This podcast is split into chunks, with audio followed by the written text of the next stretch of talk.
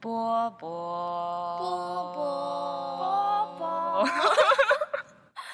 欢迎收听波波小电台。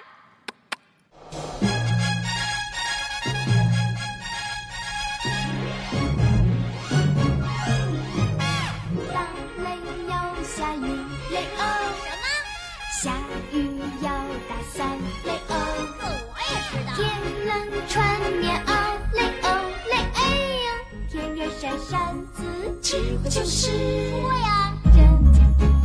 电台我波波，人软话很多。哇，这次是我觉得波波小电台史上最齐的一次 slogan。大家好，我是六四零。接下来下一位主播，大家好，我是宫田。大家好，我是嘉宾一个俩。你好自觉主动。一个俩，对。本期嘉宾一个俩是我们波波小电台的新朋友，大家听到的新声音，欢迎一个俩。然后本期节目，我想就是是我想到一个主题，以及我想和大家分享一个，就是至少是对我从小到大成长以来很重要一件事儿，那就是听歌。对，至于为什么我会想到这个主题，还要源于前两天的时候，我在刷一个就是软件，它叫亲宝宝。亲宝宝里头，我只关注了一个宝宝，就是我的侄女，她叫小石榴。在那个亲宝宝软件里头，我的姐姐嘛，就是相当于是我侄女的妈妈，她就会经常不定期的更新关于她的视频。就在前两天的时候，她就发了一个最新的视频。那个视频里呢，就是我的姐姐唱一句，小石榴也唱一句，然后我姐姐再唱一句，小石榴也唱一句。他们唱的是一首非常古早的动画片的歌曲，我不知道一个俩有没有看过。那个动画片叫《海尔兄弟》。哦，打雷要下雨，雷哦，对吧？雷欧，对，就是这个。哇，我猜公公田是不知道的，你知道吗我？不知道，我甚至没有听过这首歌，所以我说这一期应该邀请一个俩过来。找对了，找对了，对，下雨要打伞，雷欧，对，就是这个。所以在那个视频里面，就是我姐唱一句这一句歌，然后我的侄女就会配合一句雷欧，就是这样，然后用很可爱、很可爱的声音来配合。就这个视频，就导致我想起来，我大概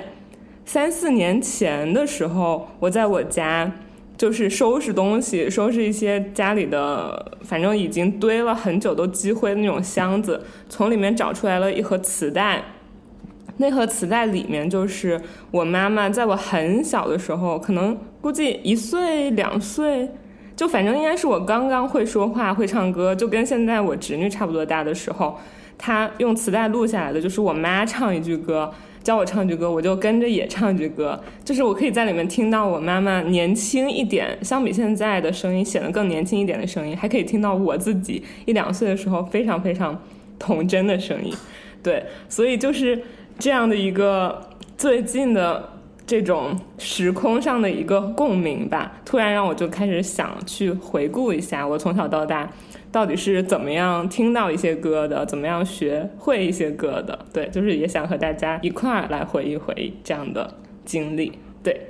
首先想问的就是，像我刚才回忆的这个，可能就我觉得应该算是我人生中的第一个学歌和听歌的途径，那就是被妈妈教或者是被爸爸教。你们在你们的回忆和印象中有这样的印象吗？就是在很小很小的时候是怎么样第一次听到歌曲的？我我我我先来吧。其实，呃，我在回忆，就是六四零说的，就是我还是会勾起一些我的回忆吧。但其实我先介绍一下背景啊，就是我自己，包括我妈妈都是比较偏五音不全的。就我感觉我们家并没有什么音乐细胞，但是嗯嗯，就就是我妈妈她虽然五音不全，但她很喜欢唱歌。就是做饭的时候或者做家务的时候，他就会一直唱。然后像最近不是那个生生不息放了那个叶倩文唱的那个《潇洒走一回》嘛，嗯，潇洒然后还有那个新新鸳鸯蝴蝶梦，嗯，这些都是我妈在对在家唱的特别多的。然后还有一个什么小时候我妈妈唱的什么，一个日本的一个人唱一个什么什么呃，有位少年手拿皮鞭站在那草原上，我不知道这什么歌啊，我连歌名都不知道。但是有一次我在什么中央三台还是中央四台看到去介绍一个什么，呃，那个类似于一个日本作曲家做的一个什么歌，然后放的就是这个歌，然后感觉还是。呃，在这个方面会受到我妈妈的一些影响，就是说，如果是家人方面的话，然后呃，这个让我想到一个回忆，就是前段时间，就我跟我同事在外面吃饭，然后那个地方就有一个那种类似于流浪的那种，也不叫流浪，就是那种驻唱歌手，也不叫驻唱，他就是一个呃。那个饭店的人让他进去，他并不属于那个饭店，然后他就会拿一个歌单让你点歌，然后呃，就是我的很同事他们就点了很多伍佰的歌嘛，然后他们就让我点一首，我就看到了那个《新鸳鸯蝴蝶梦》，我就点，因为我好像除了我妈妈的耳朵里，我就很少听到这个歌，然后当时特别尴尬，就我们同事一起聚餐，就放那个《新鸳鸯蝴蝶梦》，然后我同事说你怎么会听这个这个年代的歌，然后我就一个人在那儿听着。就是潸然泪下，你知道吗？就是那种突然一下特别想我妈妈的那种感觉。虽然我妈唱那首歌也并没有很在调上，然后觉得这个其实就是那种，因为我自己其实没有什么特别强的音乐细胞，所以刚刚六四零第一次说到这个话题的时候，我觉得他呃，就是他在我的小时候或者是长大的回忆里面，其实没有什么让我一下子就很。很有记忆点的时刻，但是就是刚刚听你讲，我觉得有的时候它可能就跟那种食物带给我的回忆一样是一样的。就是我小时候经常在我耳边响的那些音乐，它最后在我长大的时候再听到，就一下子会把我带入到对某个人或者是某一个时间段的这样的一个记忆里面。嗯，然后第二个就是说你说的媒介，就是你说媒介，我第一个想到的一个，就是我记得我初中的时候看那个。呃，应该是中国的那个《流星花园》叫什么？一起来看流星雨。然后我当时很喜欢，然后去那个超市的时候，发现超市有卖那个碟儿、光碟儿。然后当时我们家有一个那个，应该是叫 DVD 还是什么？就那个放碟儿的那个 DVD 机。然后那个好像是我当时买的那样的一个光盘，那个是我比较有记忆的一个点。然后里面有那些一起来看流星雨的那些什么好多歌。就是郑爽还有张翰他们唱的这些，这个好像是有印象的一个媒介。然后还有在我比较小的时候，我就有一个小叔嘛，他比较喜欢捣鼓这些东西。然后我我当时喜欢去他房里，因为他房里面会收拾很多各种书啊或者什么的。然后我记得他当时的有一个呃盒子里面就有很多磁带，但那些磁带我已经我好像也没有听过，就是看到会有很多歌曲的磁带。对，这个大概是我的一个印象。一个两同学，呃，我大概回忆了一下，我大概回忆了一下，其实，呃，首先刚才的问题其实聚焦于比较小的时候，其实我们我先哎，我也可以交代一下背景，就是其实我们家的话，我感觉我的父母还是比较内敛的那种，就是他们可能会欣赏音乐，但是他们可能很难投入到里面，就是做一个共同创作这样的感觉，就是他可能愿意去听。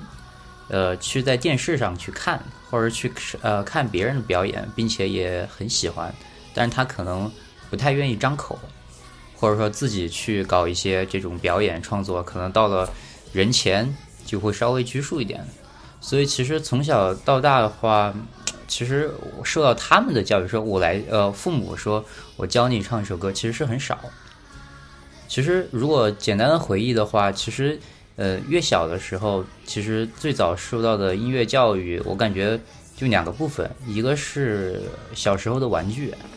就是那种一个小车，但是它在那儿动，动的话，它偏要给你放个歌，还在给你闪个灯，什么呃，鲁冰花，就大概这种的歌曲，呃，好像大同小异的，呃，这种童年歌儿童谣吧，就大概是这种，然后但是没人教，唉。就无非就是它一共呢，它那个那个时候的玩具可能信息量的储存也比较小嘛，就比如那种一个八音盒，一共也就可能那么几个音符吧，几个分段，那呃你就跟着学呗，我就无非就那样。另外一种其实更常见的，反而是在幼儿园的时候，因为老师就不一样了嘛，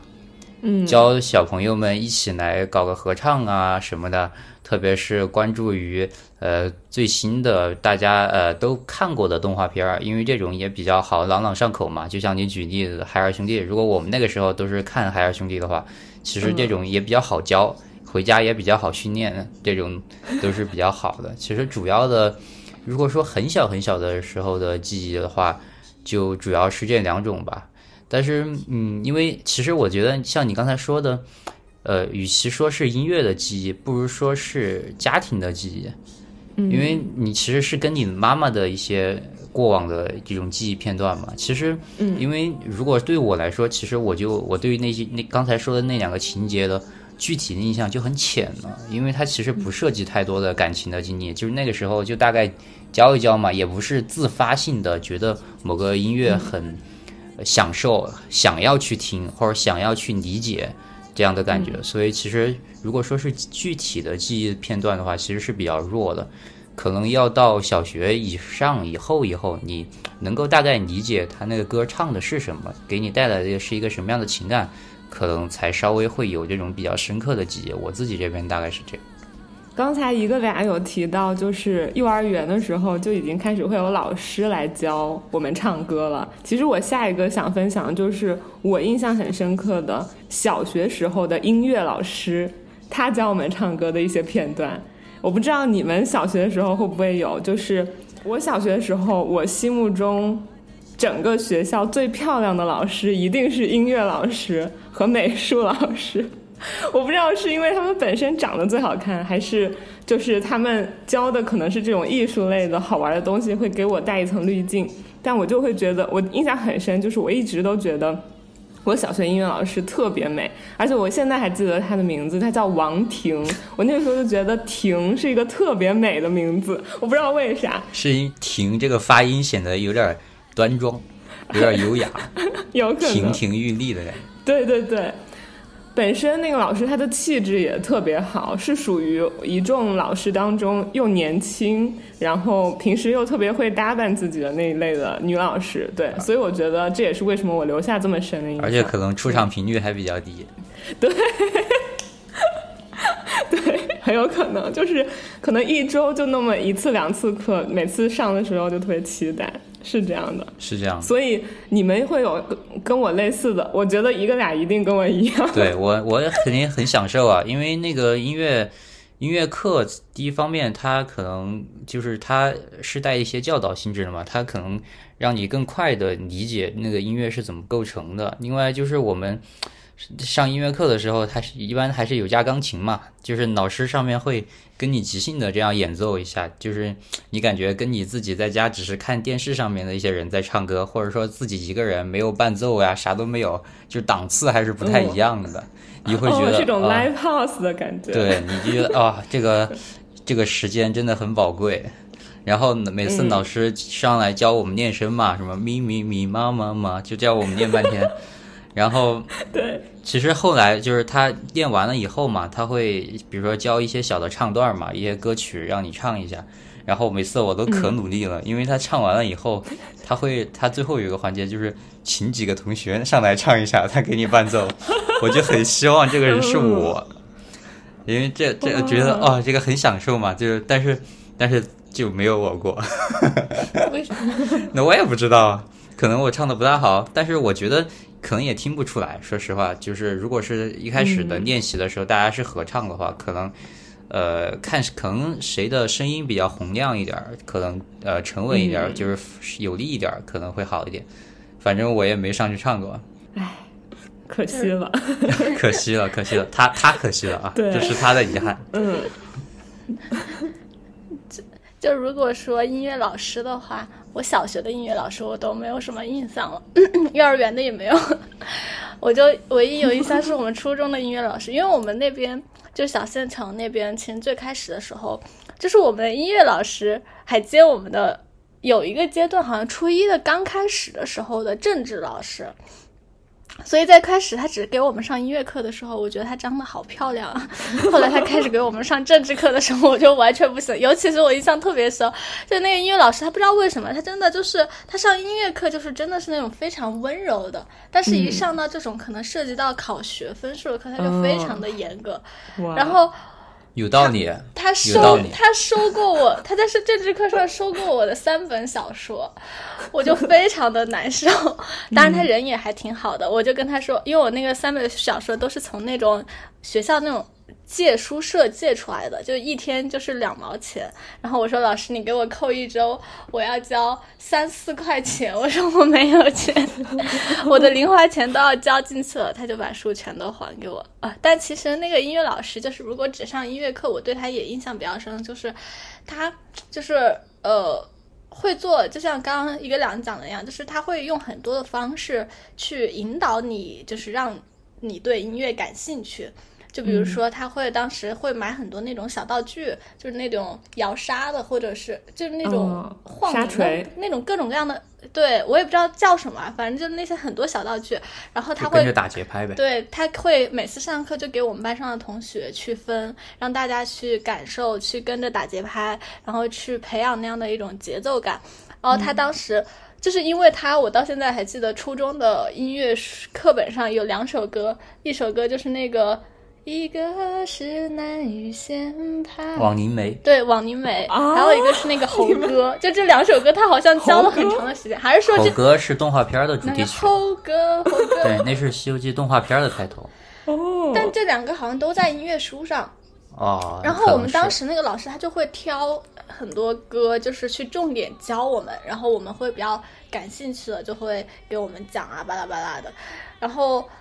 就是我们其实高初中的时候还办过那种五四的那种比赛嘛，然后比赛其实对，然后其实我唱歌也不大行，但是我们老师可能就是看成绩，然后就让我去做那种合唱团的那种指挥，然后你也不用唱，其实你也不会指挥，你就在前面晃啊晃，然后我们音乐老师有没有可能就是觉得你唱的不太行了？什么玩意儿？当时就会在就是那个前面，那个音乐老师就教我怎么样站在上面很优雅的去挥动你的双手，就那个感觉还挺好的。但就是我觉得我很神奇，就是我在我觉得我在上大学之前，音乐好像其实都没有对我产生特别深刻的影响。就是我感觉我其实是会听，然后也会受到各个维度进入来的那种感觉，但好像就是并没有说它真的触动。到我的心灵，或者对我有特别强的意义，我觉得这个还挺神奇。我也不知道为什么，可能那个时候就是各种环境下，让我没有觉得听到那种特别感兴趣的或者是什么样的，反而是上大学的阶段之后，这个有点跳跃啊，就时间阶段有点跳跃。你等一下可以再扯回来。嗯就上大学之后，可能一个人独处的时候多了，那个时候你再去听很多歌，你反而是能听进去他在讲什么的，而且会更有那种。所谓陪伴感，或者是给你力量感那样的感觉，所以像六四零刚就是最开始说到这个主题的时候，我会觉得打出，因为我老觉得好像在我高中、初中还有小学、幼儿园的时候，就是其实如果只是这样回忆跟音乐相关的片段，肯定是有的，但是真的是说哪一个时刻完全打到了我的心里，好像就是让我对音乐说产生特别大的兴趣，我想好像是没有。所以其实这个还是挺奇怪的。对，所以这个其实我也是刚刚在听你们聊的时候比较好奇，想要反问的一个点，就是你在哪一刻会觉得，就是音乐其实是对你产生了特别强的作用，或者是打到了你，让你会觉得哦，你会很喜欢音乐。那我我倒是觉得是相反的，其实我倒是觉得没有会很奇怪，是这样的，就是其实你可可以这么说，就是比如说在我们小的时候，我们在听到一些歌的时候。可能很难快速的去理解他这个歌里面想要表达的情境和他可能一些想要讲的这个情感方面的内容，但是我觉得我们小时候听的歌是分两种的，一种是叫直接听的歌，另外一种是比如说我们看了一个动画片、看那个电视剧、看那个电影什么的，它背后或者开头的有一些主题曲。嗯，我我自己的感觉就是，我小时候会对什么电视剧的主题曲这种印象特别深。比如说，我小时候喜欢看什么《少年包青天》啊，什么《重案六组》啊，就是这种。然后为什么？因为你其实你直接听那歌，你年纪也没到，你哪懂什么情啊、爱啊什么的，这肯定不懂。但是你电视剧看完了以后。你你你来看这个哇，那些那些警察重案六组为了什么刑事犯罪什么这些犯人追击犯人付出了生命啊，然后最后再来听那歌，你就觉得哇，这歌太好听了，讲的就是这个案件里面的故事，再配上那些电视剧里面的一些片段出的 MV，就印象很深。我我我那个时候这种感觉啊，那个时候就觉得我有自己单独听歌的时候，很多歌就觉得呃就是一般般吧。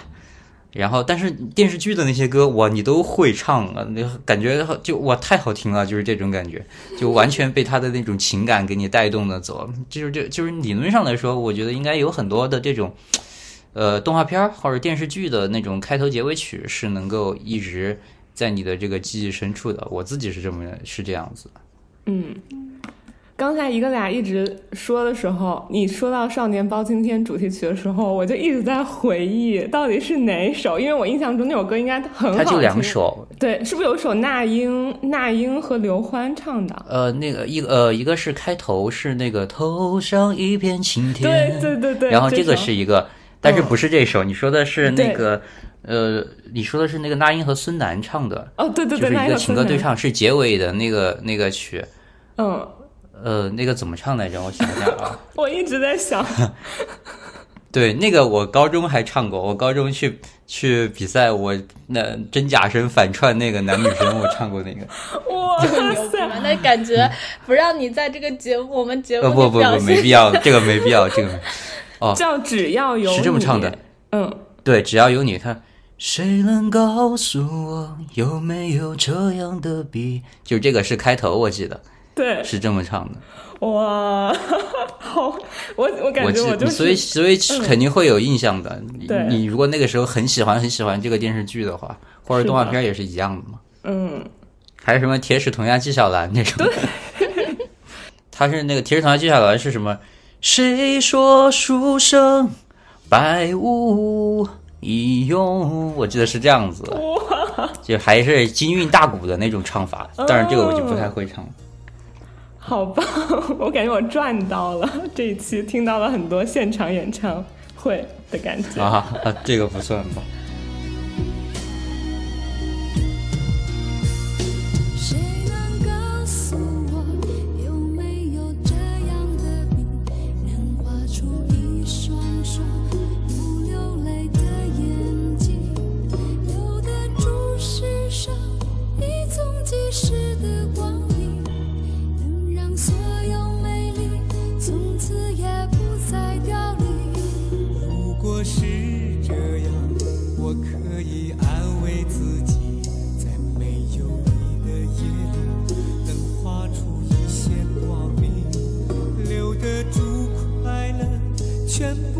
送去给你苦涩的味道。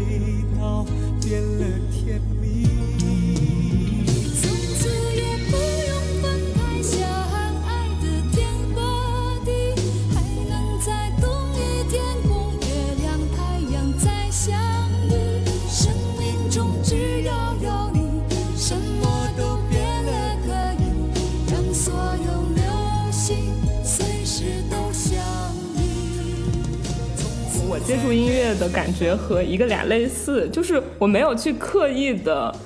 就是哎，我好像被他击中了，或者是我好像突然对他很感兴趣了。我觉得音乐好像就是像一个俩说的，就是很潜移默化的就去感染了我。无论是动画片啊、电视剧，还是身边有嗯爸爸妈妈教，或者是老师教，就是好像他就是从我嗯已经有意识到哦，我这是在唱歌。之后我就觉得它就是一个很理所当然的事儿了，对我就还挺享受唱歌呀、听歌呀这些事情的，嗯，所以像刚才宫田提到，你虽然有看到你小叔的那么多的磁带，但是你好像很少用磁带听过歌。我想分享的是，我家里有很多很多的磁带，但是在我的。我这个年纪，其实我跟宫田差不多年纪，我感觉是在我这个年纪，我就很少再用磁带来听音乐了。我感觉我们家剩下的属于我的磁带，因为我爸妈他们好像还是有一些歌手的专辑那种磁带的，但是属于我的磁带大多的是什么菊萍姐姐讲睡前故事，就是那种讲故事的磁带。在我小学或者是更小的时候，会每天晚上睡觉之前。被我爸妈放到磁带机里面，然后给我播放，对，是这样。所以一个俩对于磁带有什么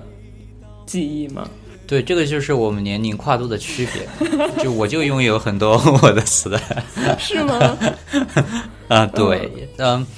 这个这个我得先说一下，就是前面其实我想分享的一个就是，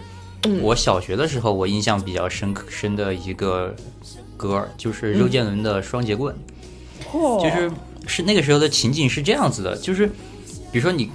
人大概大部分时候都会比较习惯于就是接触他自己认知范围内的一些东西，嗯，就比如说刚才说的动画片儿、电视剧相关的这些歌，或者说我们上学教的一些比较呃光伟正的这种歌，嗯，然后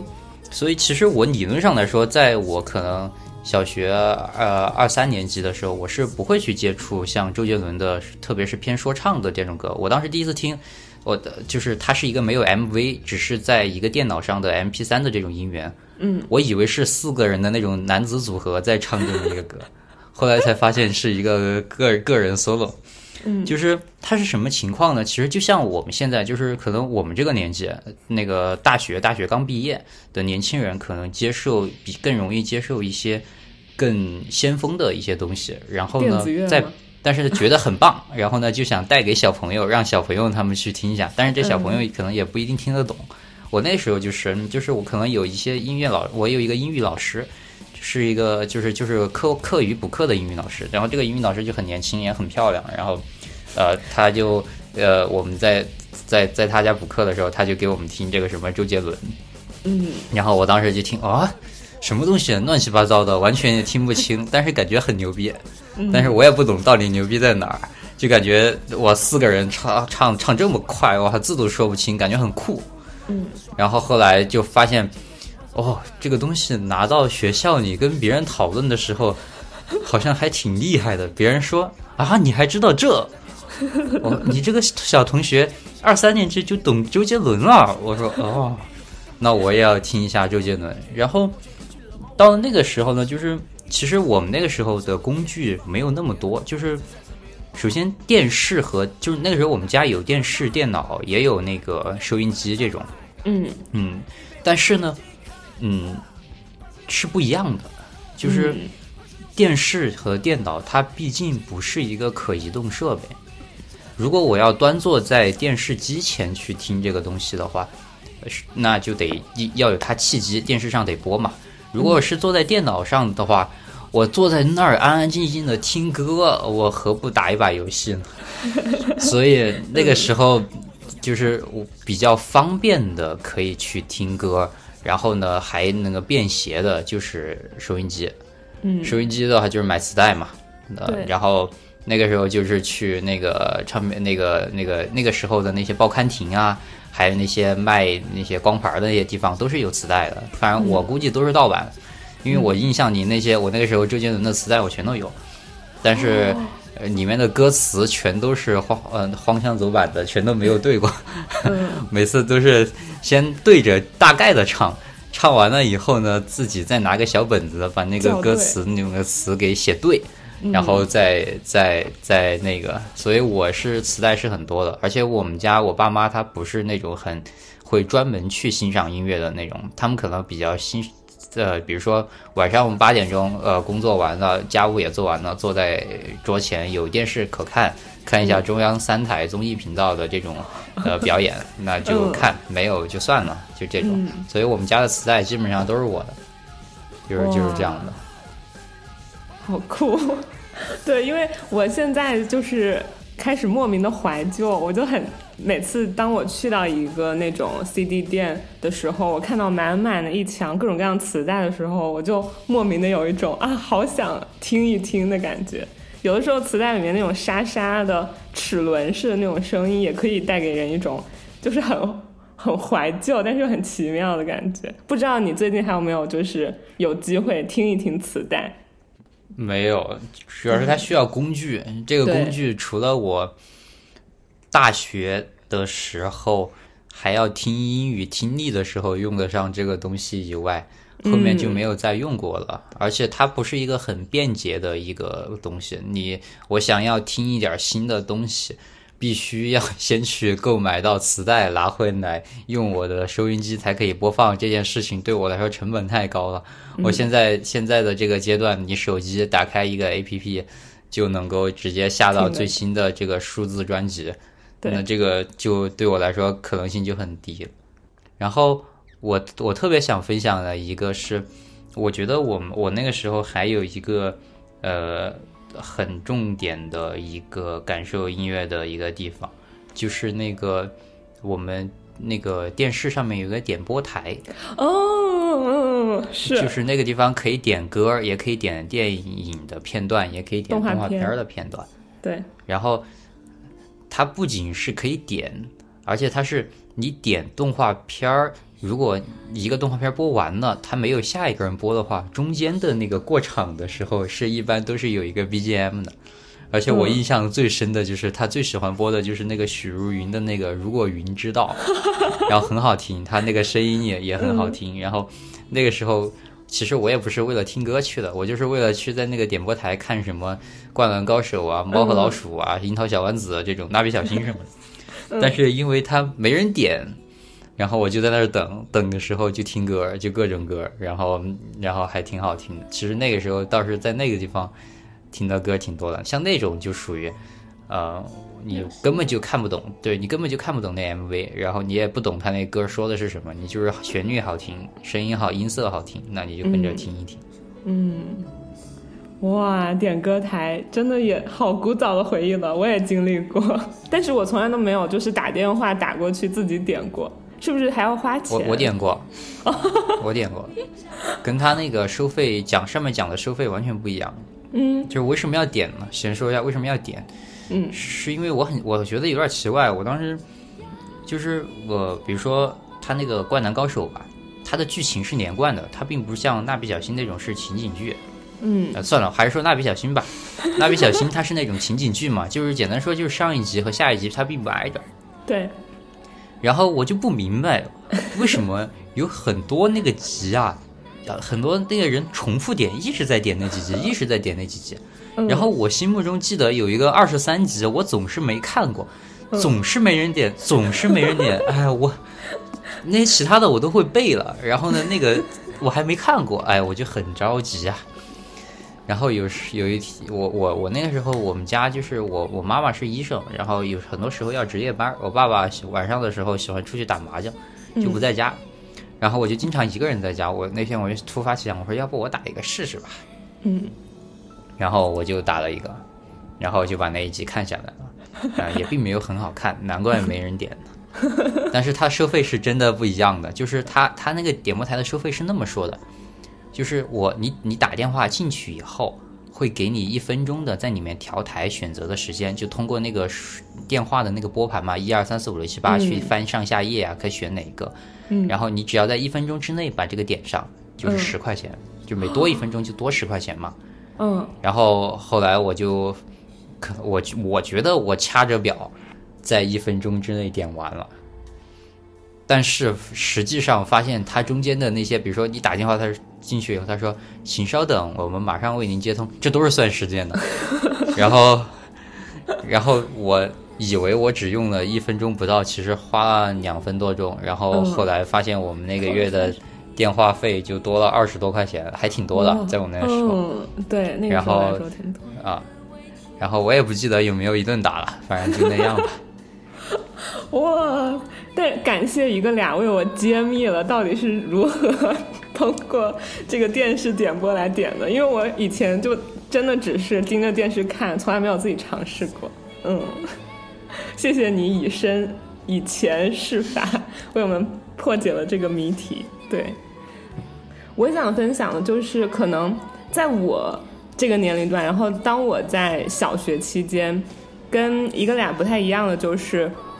我的产品更更新换代了一些，就是可能你那个时候是以磁带居多，但是我这个时候已经变成了家里添了那种 DVD 机，并且很多的音乐会以就是一个 DVD 光盘的形式来放。这个我们家也有，但是他就得要求你必须在家才能听，就很麻烦，你没法跟同学分享和。讨论哦，那我跟你不太一样，你继续，你继续，你继续。我会把我的同学邀请到我家来，而且我刚刚没有说完的，就是我爸当时不知道为啥，就是非常的可能就是一时兴起吧，给我们家添置了一个家庭 KTV，就是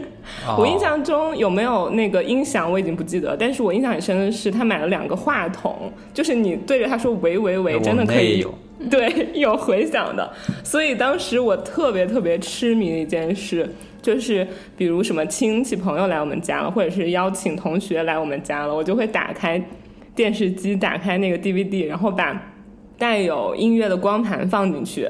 然后在我的回忆当中，我听了最多的两个光盘，一张是何炅的个人专辑，因为那张碟是我外公有一次出去到音像店买回来送我的，所以我就很喜欢，再加上。确实，何炅那张专辑还挺好听的，虽然很多人不太知道他那张零六零六年的专辑叫《自己》，对。然后我特别爱看那张专辑里他每首歌 MV，然后听他的歌。还有一张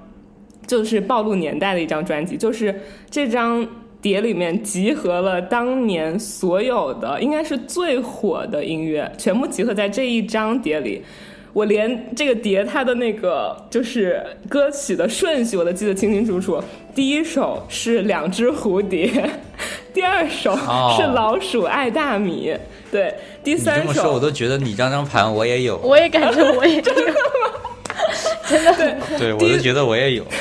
第三张好像是孤伤心太平洋，哎，是伤心太平洋吗？对，哎，还是孤单北半球，好像是孤单北半球，我不记得了。那应该是孤单北半球，伤心太平洋比他们要早很久。对对对，应该是孤单北半球。后面还有一些记不太清了，但是我记得还有就是周杰伦的《七里香》以及林俊杰的《江南》，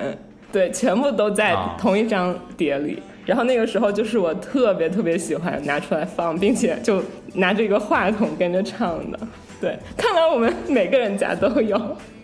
是我们那个时候，我们家也有，就是我特别当时我特别不理解，就是因为我爸爸妈妈他们从来不唱歌，但是他们偏要买那个什么，我但我不记得那个当时 VCD 和 DVD 的区别是什么了。就是我也不懂那个当时是 VCD 还是 DVD，然后也是音响加那个麦克风，但是他们从来也不唱，我也不知道他们买过来干嘛。然后就是可能我们家庭里面聚会的时候会拿出来，有年轻人，就是我哥哥他们的时候可能会用那么一两回，后面就再也没用过了。嗯，因为就是我突然想起来，就是我还有一个原因，就是当时那个 DVD 机我很少会把它拿来用来听歌。嗯，因为它。对我对，就是它对我来说的主要的作用是有点有两个，一个就是看电视剧，不不不，一个是看动动画片儿，另外一个就是打那个小霸王那游戏机，就是那种游戏机，就是它在我的选择里面，我可能优先会选择可以，如果能打小霸王，我爸妈让我打小霸王，我就打小霸王；如果不能让我打小霸王，那我就看动画片儿。就是我那个时候有很多奥特曼的光盘。嗯，然后我就会在上面放奥特曼。这么说起来，奥特曼的那歌我记得也特别熟啊，就是因为奥特曼好看，所以奥特曼的歌就就是噔噔噔泰洛噔噔噔噔噔噔噔噔噔，然后就大概是这样子的一个那个前奏吧，它就变身。对，这还是昭和时代的。对。然后，然后反正很古早嘛。然后那个时候的选择就是这样，只有说我爸妈说。哎，你这样不行，不能一直玩游戏，不能一直看动画片。你要休息一下眼睛的时候，我才会选择嗯去听歌。嗯，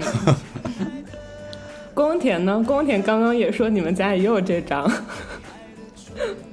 嗯，哦，就是刚刚听你说，我觉得我们家应该也是有很多光盘的，因为我想每次收拾的时候，其实有一盒里面有特别多的那个磁带，但我记得第一个是电影的会比较多一点。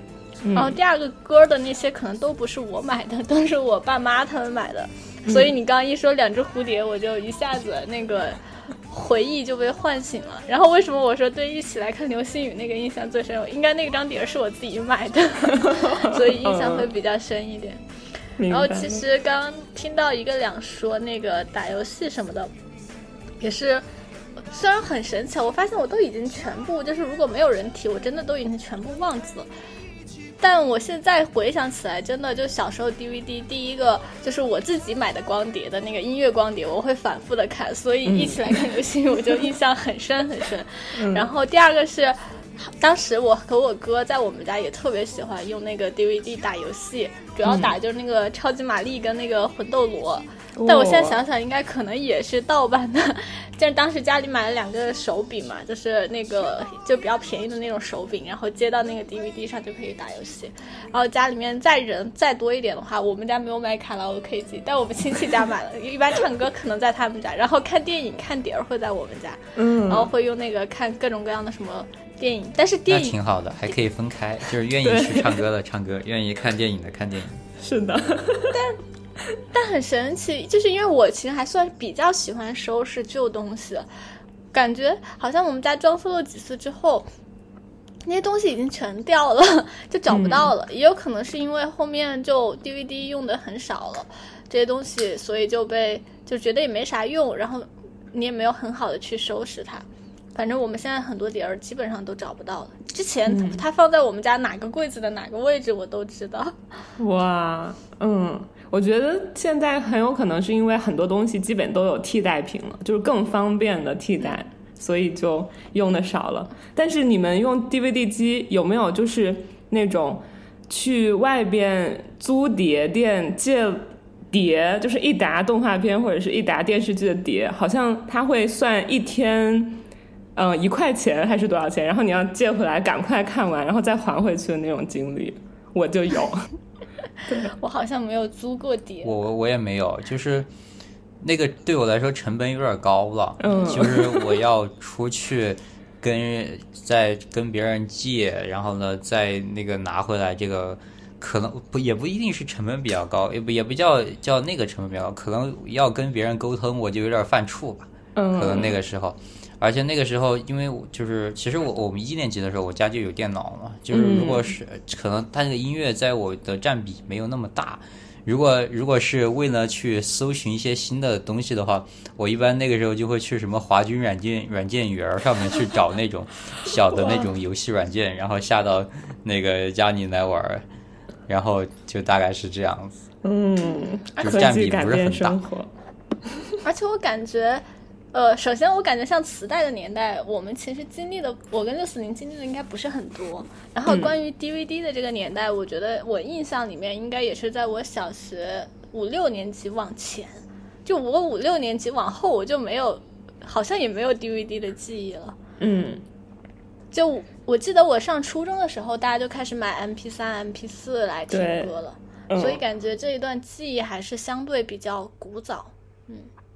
嗯。然后你刚刚说的租借，我记得我们小学的时候，就我刚刚说的，就是有那种书社，它它是那种私立的，就不是那种图书馆一样的性质的，它就是私人的。然后他会收特别多的那种漫画书、光碟什么的。然后你在他那儿办一张卡之后，你就可以去借，然后他就按天数计算，一天一本。我因为我借书借特别多，一本书是两毛钱，我印象很深。然后当时我跟那个书社的老板娘还混得特别好，我们中午要睡午睡，然后家长要签字嘛，交上去。然后我 我的字基本上都是那个老板娘给我签的，因为我中午好像大多数时候也是在他的那个店里面看那种乱七八糟的书，什么就是杨红樱的书啊什么的。过去。淘气包马小跳。嗯，对。哇，嗯，是这样。所以其实就像宫田说的，我也是，基本上等到五六年级初中之后，我们家好像也是挺早就有电脑了。对，有电脑之后，等到我拥有了自己的第一个 MP 三，基本上我好像听歌就是听那些我想听的歌，我都是。在网上找到它的资源，然后下载下来，然后放进我的 MP 三里面，戴着个耳机听。对，基本上我的记忆中是这样。但是我还想分享的一个是，我感觉在初中的阶段是什么推荐我更多的好听的歌曲，我所接收的途径不太像是嗯中央三台这样的节目，更多的是因为那个时候我特别爱听广播，就是那种。武汉当地的广播，或者是我当时也可以听到中央广播电视台那边的广播，所以我很多歌都是当我一边写作业，然后一边放着广播的时候，那个主播会突然，比如说插进一首歌，把它推大，然后介绍一下，说，哎，这首歌是谁谁谁的什么什么歌，发行于几几年，再简单介绍几句这首歌的歌词什么的。我一听觉得，哎，好好听，我就会就是默默的把这首歌记下来。有的时候甚至。他主播不会详细的介绍他放这首歌是什么，我甚至就会找一个，呃，可能这是高中时候了，因为我印象中初中时候的手机还没有这个功能，可能是高中时候了。我会拿手机录音，就是录下那个广播当时正在放那首歌，等到之后有任何的机会，我可以去。侦查就是我录的这一段里的台词，不是台词，歌词是什么样的，我就到网上去百度，我就说哪首歌的歌词里唱过什么什么什么什么什么，然后我来找出这首歌，再把它下载下来听。对，这是我印象中，就是当我到了初中、高中，我去接收一些新的音乐，然后我去听到一些好听歌的途径。哦，我。我印象里面其实有两个点，初中的时候其实我是没有手机的，所以我们初中的时候，我有一段时间，就除了刚刚提到的，就是正常学校里面老师上音乐课之外，我印象最深的是我们当时，就是我们当时分了。呃，一个呃，类似于火箭班，然后其余的是普通班。然后火箭班的学生一般是不怎么参加学校的那种什么学生会那种这次活动的这些活动的。然后当时我们学校有一个校广播电台，就由我们的普通班的好几个女生掌管了。然后他们每天早上就是我们早上六点多起床要上早自习，然后打了那个叫起床铃之后，他们就有一段自由的时间，他们就可以放歌。然后吃完早就是每天上完下完早自习吃早饭的时候，又有一段自由的时间可以放歌。那我们学校校领导好像也不管他们放什么歌，他们那段时间就非常离谱，就放了非常多的那种类似于爱情歌。我印象很深有那个就是李玖哲的想太多，还有那个。呃，那个白狐吧，就是什么，我是一只守候千年的狐，然 后什么类似于这种，还有一些很就是初中的时候流行的那样的一些情歌，就各种各样的，然后我。我真的觉得我不是主动的，就是听了好多好多，真的听了三年，而且一直人都没换过，就感觉一直就是那三个女生，我我还认识，就那三个女生就掌掌管了我们整个学校的广播电台，然后每天早上早中 早中晚都在反复反复放那些歌，就是我完全自己没有私下听过这些歌，我都会唱，嗯，就还挺神奇的。然后上了高中之后，上了高中我自己有我自己 M P 四、M P 三，然后会听一些歌。但是像刚刚六四零说的是去接触新歌的一个渠道，其实我们班当时很神奇，就是我们班就是当时有一个，也不是我们班，就是我们学校当时有一个政策，就是晚上呃六点钟下那个晚晚晚课，然后七点钟上晚自习，然后三十分钟里面。你可以休息十分钟，然后其余的二十分钟就是给那个我们班的音乐委员放歌，就还挺好的。我觉得我还挺喜欢我们学校的。然后我们音乐委员呢，我们文科班你知道吧？然后我们音乐委员就是两个，呃，非常时髦的小朋，哦，不是小朋友，就是两个非常时髦的同学，就是那种。非常熟悉现在市面上流行什么歌的同学，然后他们每次都会大概十分钟能放两到三首歌吧，他们就会挑，就是最近那种比如说 Q 音乐啊或者什么，那个时候好像已经有一些音乐榜，那个酷狗酷，对，酷狗，主要是一个是千千静听，还有一个千千静听，对对，然后他们就会把那些榜单上比较靠前的歌，就是挑下来放给我们听，然后我当时印象特别深刻的一个事件就是。呃，不知道已经是哪一年了，就是那个《江南 Style》出来的时候，那首歌，那感觉很很很新嘞，对吧？对，很新。反正就是我们高二、高三的时候吧，他们当时就在我们班放了这样的一首歌。但是你们知道吗？就是那首歌的 MV 其实非常的，就是夸张跟过分，就是那种炫富啊，然后中间还有一些是那个那个《江南 Style》那个歌，骑马舞是吗？对，骑马舞，然后是那个嗯。他骑在那个女生身上，然后女生在下面爬，那就是有这样的镜头。然后他放完之后，我们班一个男生就怒了，就 为什么男生？一个男生就非常正，就是就比较嗯，就家里一直都是公务员的那种，就是可能对他培养的那种意识也非常的正。呃，其实当时可能大家看的都有不是，但是他应该也是属于那种比较勇敢的，就比较。敢于表达的，但都其实都是学生跟学生之间，他就直接站起来，就很很生气的说：“你们怎么能给我们放这种东西？” 然后后来他们就是我们的文艺委员还反省了一下，哎，好像是有点不太好，就把那个关了。但过一段时间就发现，哇，只要你会上网，你手机上全是这个，就是太火。我当时对这件事情印象还挺深刻的。嗯，我印象里这个都是我大学了，是吗？那我们就是有年代感。啊，然后我到我的话，其实跟刚才宫田说的差不多，就主要是三个途径，一个是网上，网上就是就像刚才说的那什么什么酷酷我，我记得酷我酷狗还有千千静听，然后呢会有一些榜单，然后呢其实主要是自己下，然后大概你没事儿的时候，比如说打打游戏，我我一般不会主动去那个，就是主动去的话也是有的放矢的那种，所以我都是比如说我玩游戏。然后呢，就刚好在旁边播一个榜单，然后也不知道那是个啥玩意儿，然后就刚好听到了，然后觉得还可以的，可能就会回头听一下。然后我想重点讲的其实是第二个，就是我那个时候印象很深的，就是我会在什么时间内集中注意力去听一些新歌呢？是在每天的下午六点。就这个时间是我，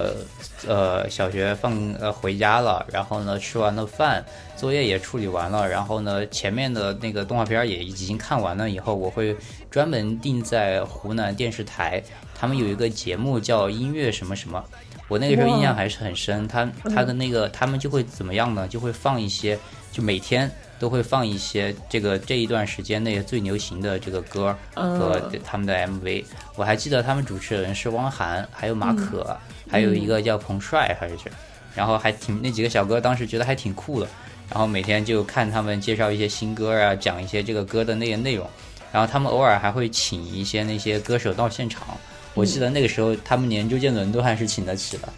在那个在那个时候。然后会有时候会现场有一些采访什么的，然后所以我那个时候就是因为那那个时间刚好没有别的事儿可做，所以每天就会六六点钟定准时定在那儿看。然后后来就发现那几个哥们儿他们的发展前景不太一样，就完全就不是一个节目的人了。嗯，就慢慢的，然后但是我就会呃很有印象的去听他们给我推荐的，然后自己喜欢哪些，可能就会后续再去跟进一下。嗯。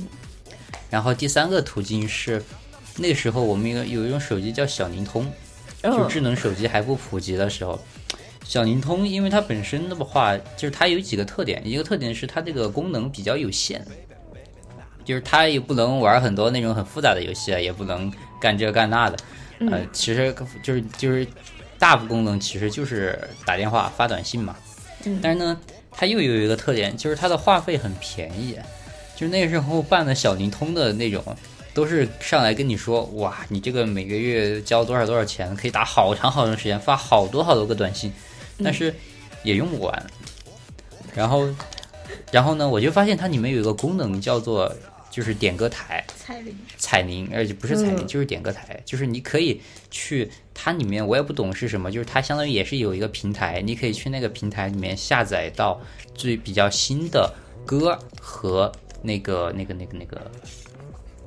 呃，哦，不对，就是确实就是一个点歌台，就是它是那样的一个点歌台，就相当于你打电话打到那边的广播台，但是那个广播台是只对你一个人开放的。然后呢，你可以，他会告诉你最新的歌有 N 条，你想听哪个你就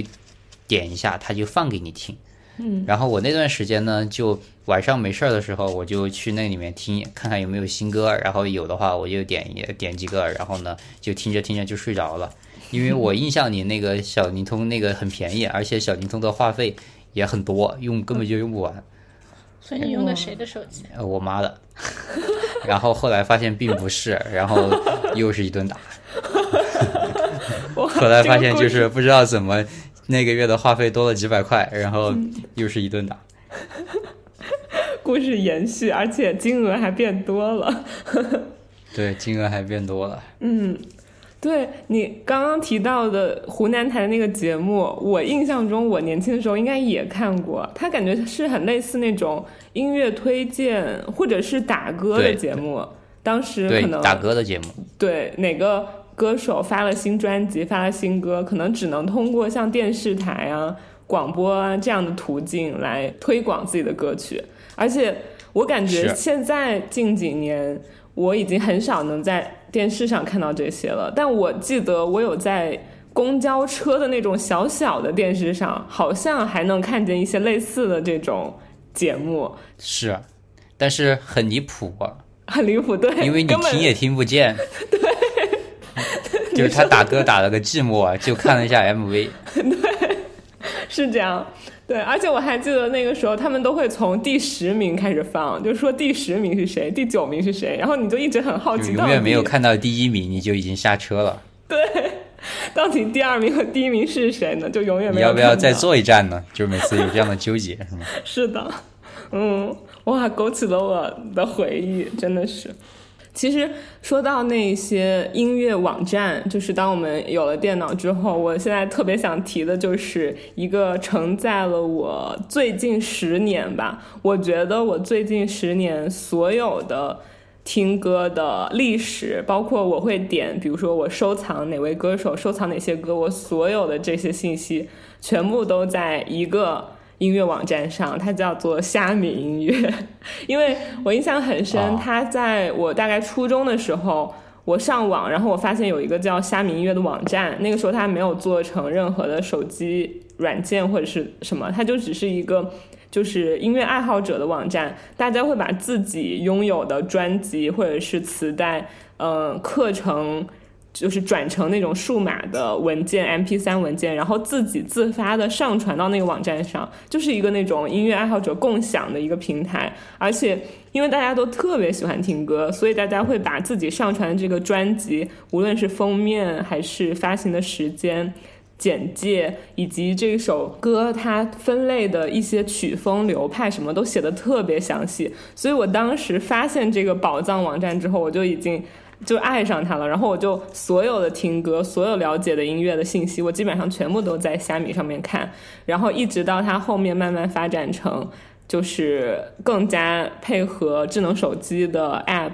然后分就是发展到更多，直到前两年的时候死掉，然后就在它就是说整个网站包括整个 App 要停运的。那一瞬间，我就觉得天呐，我过去的十年所有的关于音乐的东西，好像也跟着虾米一起死掉了。就是自从它关闭之后，我有很长一段时间没有用任何的音乐软件听过歌，就是对，就是有一种 没有办法接受，还不敢相信的感觉。而且再用什么任何其他的软件，我都有点使用不习惯的感受。最近才是慢慢，就是因为还是必须要听歌啊，就是觉得还是少不了音乐，所以慢慢开始用的新的软件是用的 Spotify，对，还是没有去使用网易云或者是 QQ 音乐这些，嗯，这是关于我和虾米音乐悲伤的故事。哦，那你这个还是投入了挺多的，就是因为一般大部分同学可能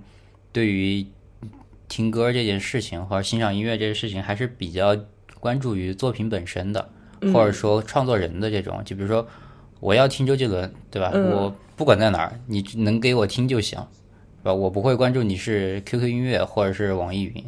但是可能就像你说的那个前期的那个虾米，它可能做成了一种社社区的这个模式，就是大就像微博嘛，大家既是那个内容的这个欣赏者，也是内容的创作者，嗯，可能有这么一个情怀在吧？但是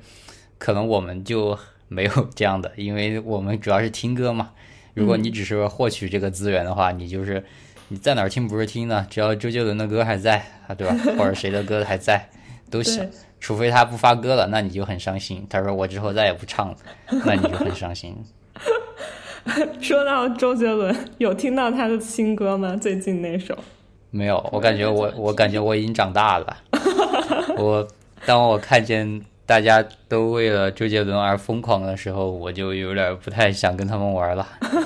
因为感觉他们已经没有办法用理性、客观的那个角度去评判一些东西了。嗯，然后就是没关系嘛，你不理性、不客观，你就是想喜欢他也没关系。但是他喜欢他，他还要把那个话说的很不客观，然后去影响别人，我就不想跟他们玩了。不过说到这个，我倒是，其实我有一个很深的印象，就是。就是什么呢？就是嗯，我大学的时候很喜欢听那个民谣，后面我可可能会有喜喜欢听说唱，就是就是其实我我我很关注于歌手本身。就是我很喜欢那种不同的那种有自己的表达欲望的，然后创作一些，呃，符合他们的这个身份、情感和想法的，就是大概这种吧。嗯。然后比如说我大学的时候，我就很喜欢那个赵雷，啊，他是呃，他后来很火嘛，就是后来他不是唱那个成都嘛，但是成都是他好多好多年前的歌了。嗯。就是我很难受的一个点是什么呢？就是他一开始是个小众歌手。对。他赵雷是一个，他有很多很那样的歌，就是很符合他这个年龄，他这个年龄段的人对这个社会的认知和想法的。比如他有唱给他妈妈的，有唱给他姐姐的，有唱给他自己的，有唱给他要去南方要回北京啊，就这样的。就是简单的说，我是个穷小子，一穷二白，也没人喜欢我。我喜欢的姑娘呢，她可能喜欢高富帅，就大概是这种。然后他。讲的这些主题啊，真的都是他自己的感受，而且他的表达创作用的那些意象和手法也都很年轻化，就像一个孩子一样在表达这些东西，所以你听着就觉得很真挚，反正就还挺感人的。然后我就很喜欢，然后就很就很难受的是什么呢？就是后来发现他有一天走上主流了，啊，唱了一个成都，在歌手上火了，之后就再也没有这些东西了，就是。产出的效率和质量就每况愈下，然后后来感觉就没这个人了，就是就是这种感觉，就到处走穴，然后呢，最后就没这人了。你就觉得啊，你就像你说的吧，我可能我的一段回忆吧，我呃少年时候的一些呃痛苦，或者说想抒发的一些情感，就跟着他也就没了，就没有再有新的这种能够替我来发出我的声音的这个人了。或者我觉得别人发的跟这个也不太一样，反正就就挺那个的，所以我后来我就很难受。这我我我印象特别深，就是赵雷当时我因为我之前是一直听嘛，然后呢，当时他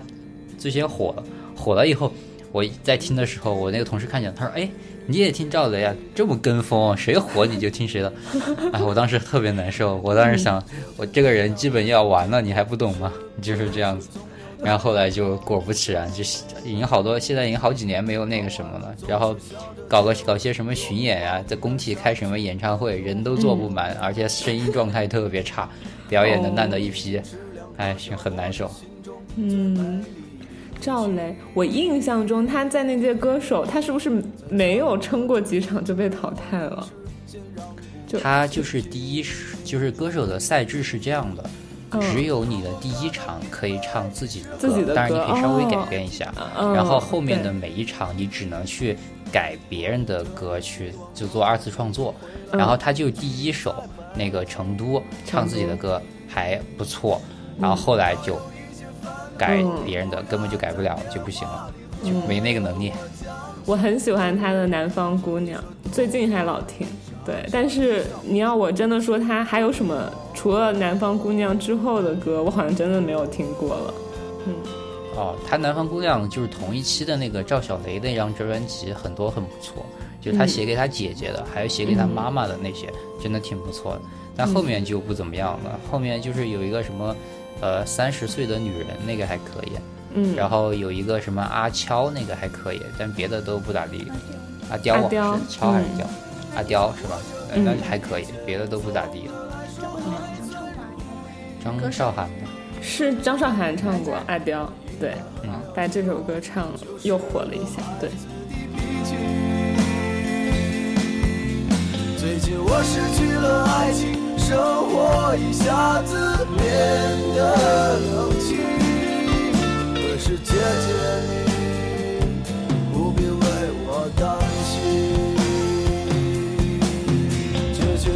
感到疲惫的时候，去海边静一静我也特别希望有天你能回来，定居在北京。我知道有一些烦恼，你不愿在电话里和我讲起。你会说 Don't worry，傻傻一笑，说一切会好。现在有一种很奇怪的感受，就是我有的时候在想，是不是并不是高中之前的那些音乐没有对我产生影响，而是说我不是就现在的我再去看高中的高中以前的一些阶段听的一些音乐，我现在会觉得没有那么好听，所以我会觉得他们没有对我产生影响。就比如说像当时。呃，我说的那个电视台，呃，就是我们广播电台放的那些什么白虎啊，我觉得也很好听，就是它很流行，但是它其实就像可能像刚一个两说的，其实你有的时候很喜欢某个音乐，就是你可能要么是觉得它代替你去做了一些表达，或者是它的某些特质是你非常喜欢的，但可能我在呃初中阶段，然后。高中阶段，我其实并没有主动的去选择听某些歌，而是说，呃，我去接触到了某一些歌，而这些歌其实就比如说刚就是听一个两说到的那个。呃，双节棍，然后我就想到我小学六年级的时候还抄过歌词，抄了那个《菊花台》，周杰伦的《菊花台》和那个 S.H.E 的那个《不想长大》。然后那个时候你说我不喜欢吗？我很喜欢，我每天都跟着练，跟着唱。然后什么有什么表演节目，我都想上去唱。但是就是那些歌，其实我也不懂他唱的什么意思。就可能就比如说《不想长大》，就有一句话“不想长大”，让我就是那一句那个意境，让我会觉得啊，很符合那个时候我的心境。但其实他。那个时候的我自己，可能可能本身的那个情感或者是思考的那个，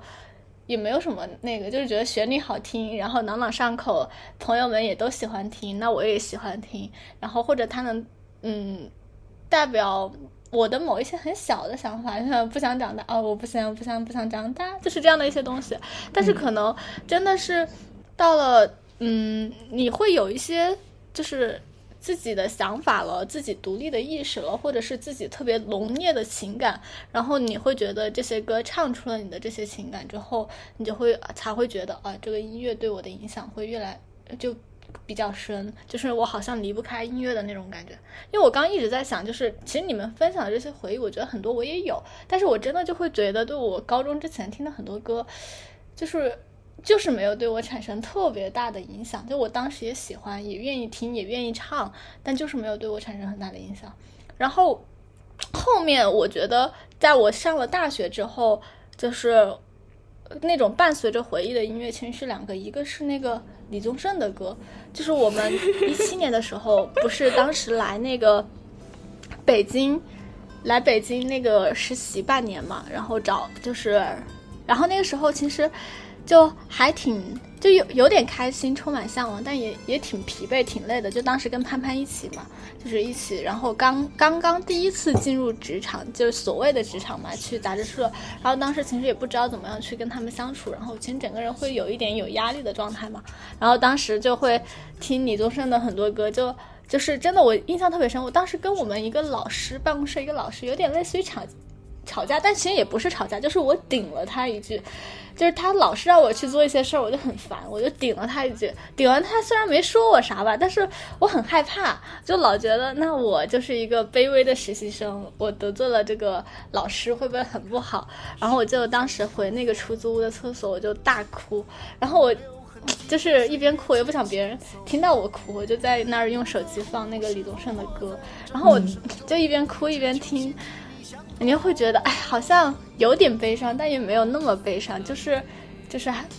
然后那一段时间，我就觉得我在北京坐地铁啊，或者干嘛的，我就一直在听李宗盛的歌，反反复复听。虽然现在好像基本上也不咋听了吧，但就会觉得那样的一个人，他其实陪伴了你度过了一段就是很很神奇的时间或者是岁月，就还挺挺有感触的。就是也没有说我对他的音乐是。他听也不是说他听我表达了什么，就是会觉得他的歌他的情境能够把你带进去。然后当时听的是，哎，我已经忘了歌名了。给我们唱的吗？不记得了，我我唱不了你词呢？啊？词呢？不行不行，我到时候找一找给你分享一下，这时候你就可以插在电台里面。然后还有一个就是还有一个歌，就是我大学的时候一个人走路的时候经常听的那个，就是恶童的歌，就是我跟一个俩之前也说过，其实我也并不是说特别喜欢他，而是真的也是一段回忆。就是恶童是武汉的一个 rapper 嘛，然后当时一七年中国有嘻哈火了之后，我当时在也是在一个单位实习，然后我们那个单位就说想要去找他拍一个类似于武汉的那个。呃，嘻哈的这样的一个文化的这样的一个小纪录片，然后我们就去找到他，找到他之后，他跟着我们一起在特别大太阳下面，就七八月份特别大太阳下面，我们拍了两天，但最后那个片子没剪出来，也没上，就觉得很对不起他。然后本来是因为觉得对不起他，开始去听他的歌，然后就去看他的 live house 听他的歌，然后听着听着之后，你就感觉你好像跟这个人很熟了，而且他也是那种比较。简单的就是他的歌词的表达也是那种更多的去在表达他的自我，他对一些东西的想法其实很简单，但你会觉得这个人就是还是比较真诚。然后我当时在大四的最后一段时间，我就每天一个人走在学校路上，我就一直在听他的歌。然后我现在再听他的歌，我就好像很容易就回到大四，我一个人走在从那个武大的正门牌坊进教务的那一条路的那个情境上面。所以这个也是我说的，就是歌，它其实是连接了一段回忆和一段记忆的这种感觉。嗯嗯，光田刚刚说到的，让我想到两个。第一个就是 你说到你听李宗盛的时候，不是有句话很有名吗？说年少不听李宗盛，听懂已是不惑年。感觉你还没有到不惑年，你是不是就已经听懂了一些他的歌？就在你实习的时候。我听的也不是山丘那首，我感觉那个大家好像都在说的是山丘。不，一般都是这样子的，都是每个阶段你都会觉得自己听懂了，然后呢，再可能你再过一个阶段回来又不太一样了。嗯，对。然后我也是因为前几期我做了一期关于罗大佑的节目嘛，然后我记得当时我在搜集各种资料的时候，我就看到一句话，就是有很多人在愤慨当今的音乐环境，就是说。现在就是怎么没有人写像李宗盛那么好的歌了？是没有人在感受爱情了吗？然后他们说，现在为什么没有人像罗大佑那样写那么好的歌了？难道没有人在追问生活了吗？对，所以其实我我还挺认同的。我真的觉得李宗盛的那些爱情的歌曲，然后还有罗大佑的歌，真的像是两座山峰一样，真的很好，很厉害，我也很喜欢。对。嗯，然后，嗯，另外让我想到的，包括刚刚一个俩也说到一点点。你说你在大学的时候听的比较多的是说唱，然后刚才宫宫田不是也分享了恶童的说唱？我发现我自己的听音乐的，就是整个过程中也有，就是我发现我一下子迷上 rap，迷上说唱音乐，就是在很短的一个时间内。然后它大概呢就发生在我的高三一直到大一大二左右，对，它是它起源是因为在中国还没有引进那个呃 Show Me the Money，就是韩国的那个 rapper 节目之前，韩国就已经在做这些相关的节目，然后当时也已经被我看到了，就是它有呃综合的男女 rapper 一起比赛的节目，然后也有女 rapper 一起比赛的节目。然后我印象特别深的是，当我第一次看到那个韩国的综艺，它叫做《Unpretty Rap Star》，是一群女的 rapper，然后上来就是勾心斗角，然后互相的对骂，就是用说唱的形式互相对骂的那个综艺的时候，我一下子就好像发现了人生的新大陆一样，就我第一次知道，哦，原来女生还可以有这样的嚣张的个性，然后她们还可以用说唱这样的形式来唱出自己的心声。就是那种我平时不敢骂的粗口，他们都能随便爆。然后平时我可能不敢去正面应对的一些矛盾，他们都很就是自在的就去面对。所以那个时候是我第一次对说唱这个艺术形式、这种音乐种类非常非常感兴趣的时候，这种喜好一直持续到了大一大二。特别是在中国有嘻哈第一季，就是在像当时 PG One 呢，然后盖他们火爆了整个内娱的那个时候，我就觉得那一阵子是我特别特别爱听说唱的时候，并且我也不只听，就是我听听说唱，我听的也很很广泛，就是韩国那些我也听，美国的像艾米纳姆和 Two Pack，还有一些美国的 rap 我也听。然后再加上中国也因为中国有嘻哈，慢慢的又发现了更多的 rapper，然后我也听，那个时候就是特别喜欢说唱。但是我发现很神奇的就是，在一个瞬间，我觉得可能就是一天或者两天的时间，我就突然一下觉得，哦，我好像长大了，我好像已经过了听说唱的年纪。然后自此开始，任何的说唱歌曲我在听，我都就是感受不到任何东西，我就觉得哎，好像还挺幼稚的，就是我就觉得我已经老了，我已经过了听说唱的年纪了。对，这个是我关于说唱音乐的一段故事，不知道你们有没有同感，还是你们现在仍然的热爱说唱？这个我我也可以分享一下，就是我。印象比较早的一个说唱的歌是我小学的时候，它是一个用我们当地的方言做的一个说唱，然后湖北吗？呃，我们是对，我是湖北人，然后恩施的，然后我们那儿叫巴东，叫他叫他后来取名字叫巴东口水，就简单的说就是一些一些废话，然后呢有很多其实都是很，但是我当时觉得他特别酷，酷在哪儿呢？就是他有很多话都是。更夸张或者说更骂人的表达，嗯，就是比如说，呃，说你们别欺负我，别看我像个外地的，卖我东西都要卖的贵一点，就大概这种，不要宰宰宰我，就大概这种，就是很多这种很酷的这种表达吧，更呃张扬或者说更反反抗的形式的这种表达，当时就觉得特别酷，但是后来那个发现那个音源我找不着了，但然后呢，后来当然我上了大学以后才发现那个其实。就是他那个 beat 是一个武汉话的一个骂人的说唱，就是武汉的有一个官骂，但是我不记得叫什么了。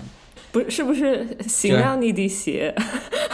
对，呃，对，应该是应可能是这个吧，可能是信了你鞋这个，但是但是我可能后面我也没找到那个音源吧，反正我最之前一直有这么一个印象。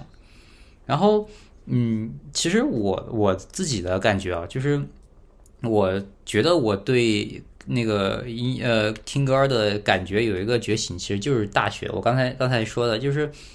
就是简单说，就是大家之前上学的时候，就是有个经典的话嘛，就是从周杰多少人是从呃周杰伦到陈奕迅嘛，就那个时候其实当然你周期期间肯定还有很多人，包括刚才举的什么 S.H.E 啊，什么可能林俊林俊杰啊什么这些人，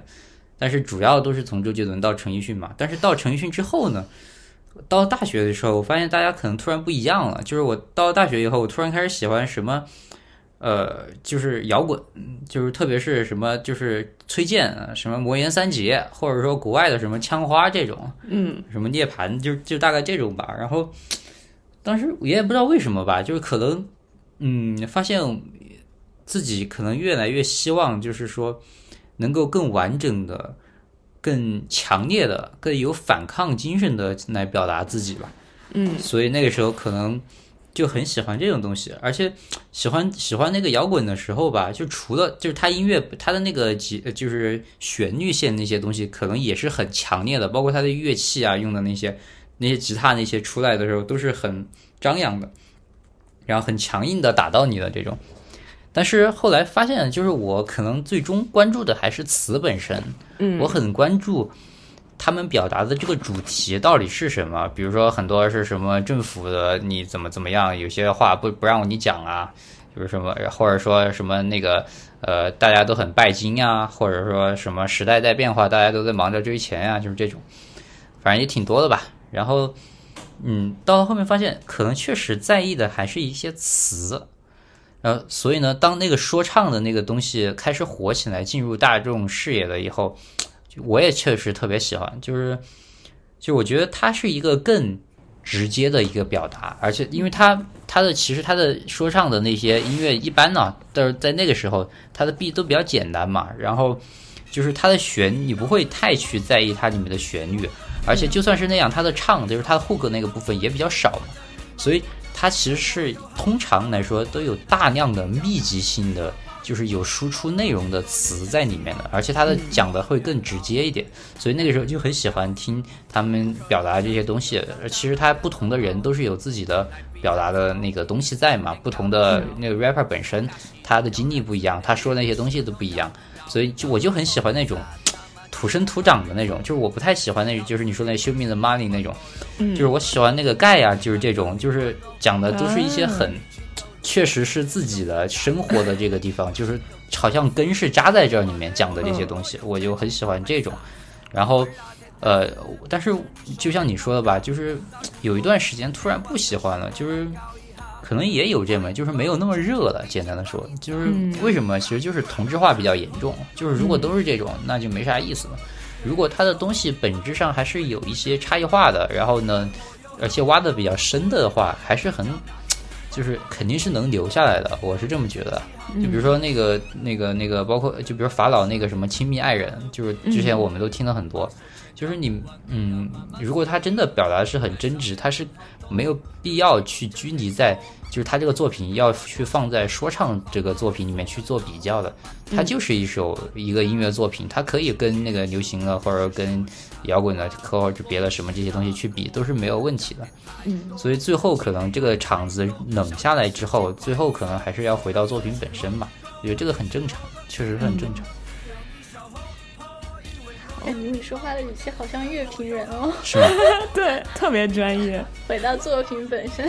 是这样的。是。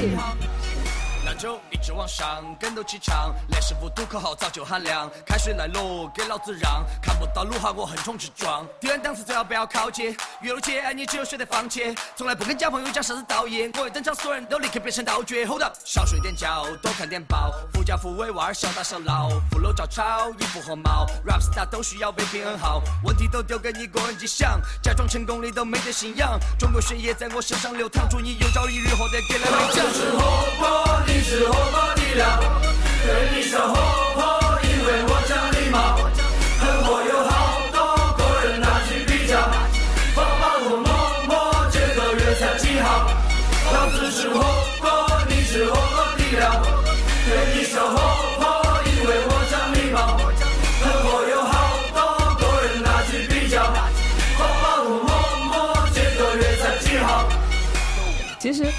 后，我比较想聊一聊的就是我们现在这个时代，因为我前两天还跟闸北青青有讨论过这个问题，我就想说，以前我们有这么多这么多渠道听歌，听到而且听到很多优秀的作品，然后现在我们到底在通过什么样的渠道听歌呢？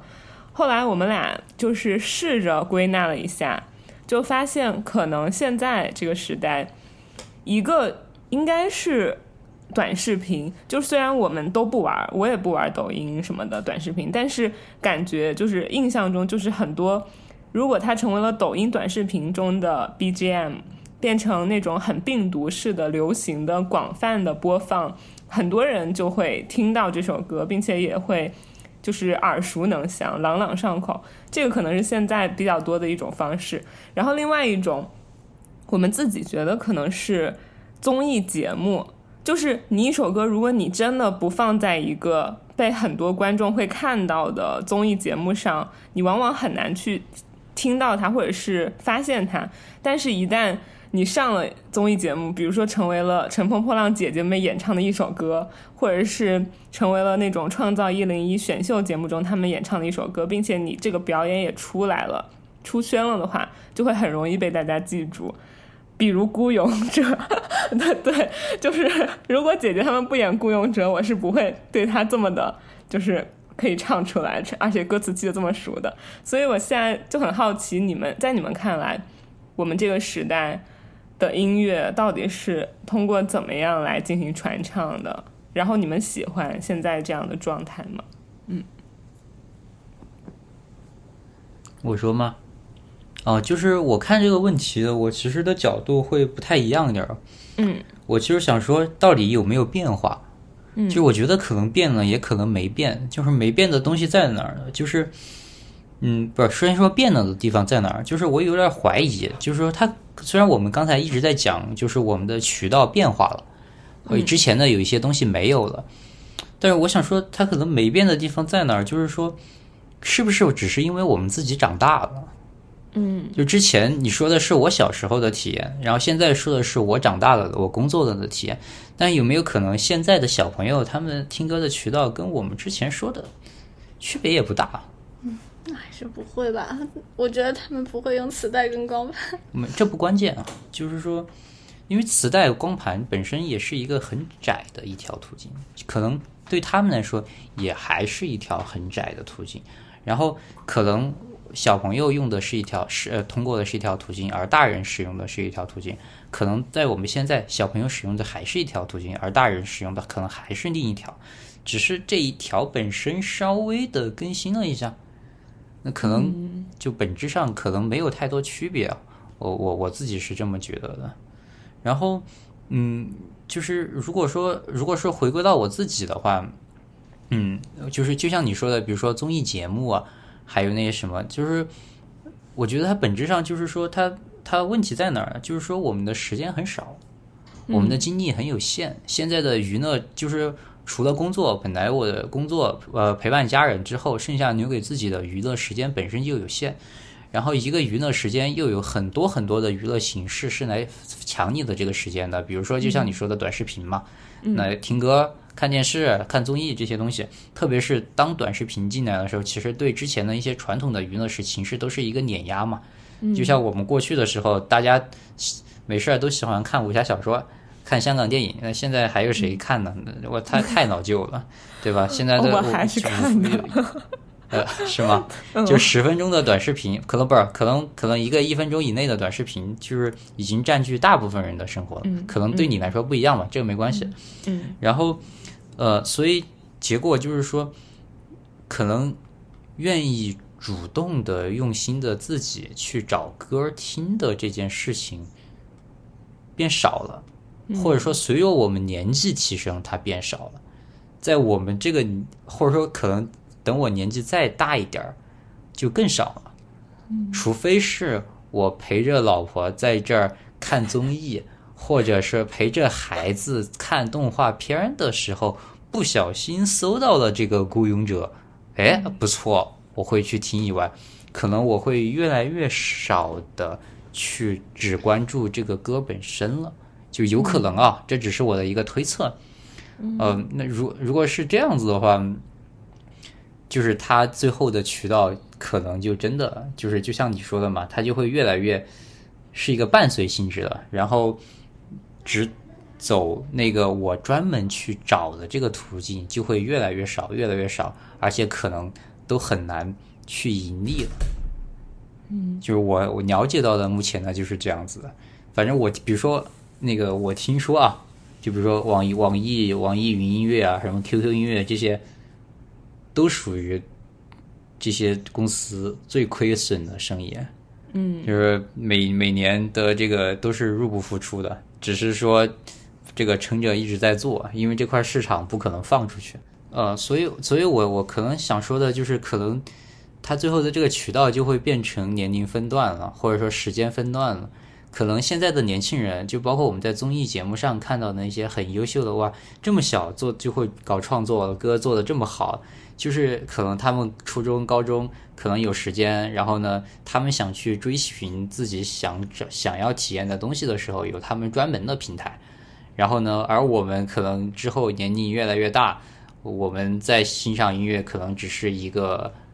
不小心听到的伴随性质的，那我们就是你刚才归类的第二种。就比如说综艺节目啊，或者是一些短视频啊，或者是还是什么电视电影插曲，就这样子。可能我觉得，不管它形式怎么变吧，最终可能也就是这样。嗯嗯，宫田呢？嗯嗯，其实呃，首先先因为关于就是渠道没有变化，这个。就是不太确定，但是我关于孤勇者，我前两天其实看了一篇报道，因为孤勇者不是在小学和幼儿园特别火嘛，对，然后就有一个人，好像是一个大学的教授，他就写了一篇论文，专门去研究为什么孤勇者会在这个小朋友的这个圈子里面扩散，然后最开始的触点是在什么？地方，然后扩散的原因是什么，然后他们得到的我有印象的。就是两个核心的观点，第一个就是验证六四零和闸北青青说的，就小朋友他们其实最开始的触点都是短视频，就是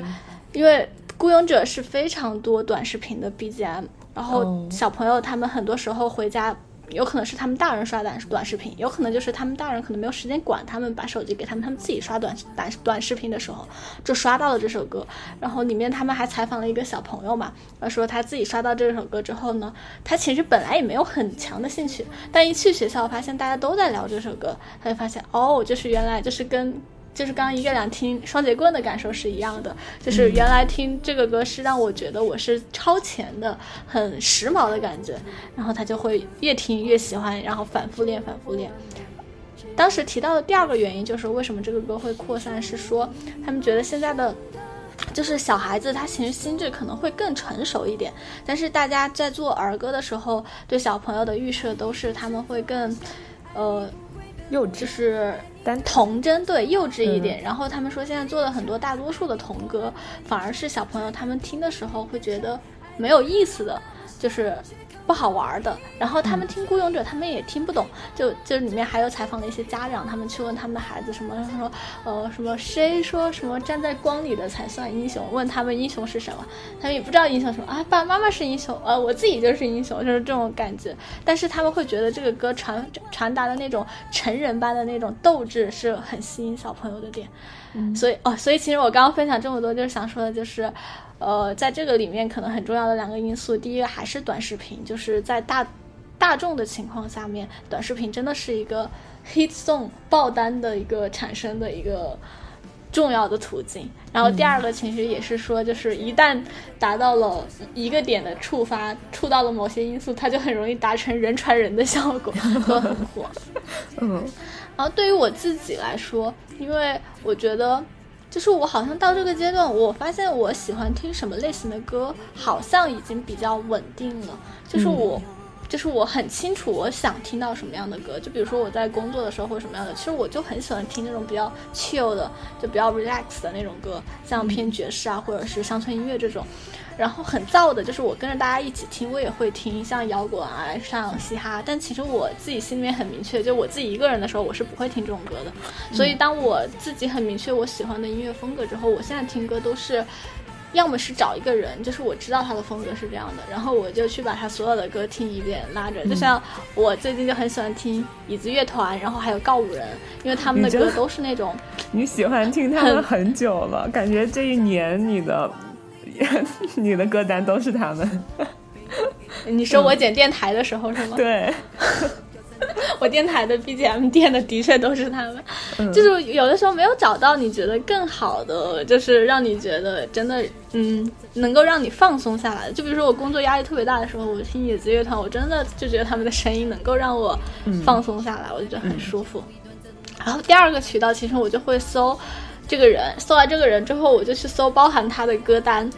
嗯然后，其实我觉得歌单是一个很好的产品发明，就是 一般一般的，他歌单就会把很多同类型的歌放在一起嘛，我就会把这个歌单里面的很多歌都听一遍，然后如果听到特别喜欢的，我就会搜到这个人的主页去看一下他有没有别的我很喜欢的歌。但其实好像现在听下来，就是基本上每一首歌我都还比较喜欢的，真的就是告五人跟椅子乐团，所以就反复在听他们的歌。嗯，然后其余的像现在 QQ 音乐、网易音乐上面的一些榜单，我也会听一听。但是榜单上面，我就发现最近那个榜单的重合度就跟短视频的那个流行歌的重合度越来越高，越来越高。之后我就。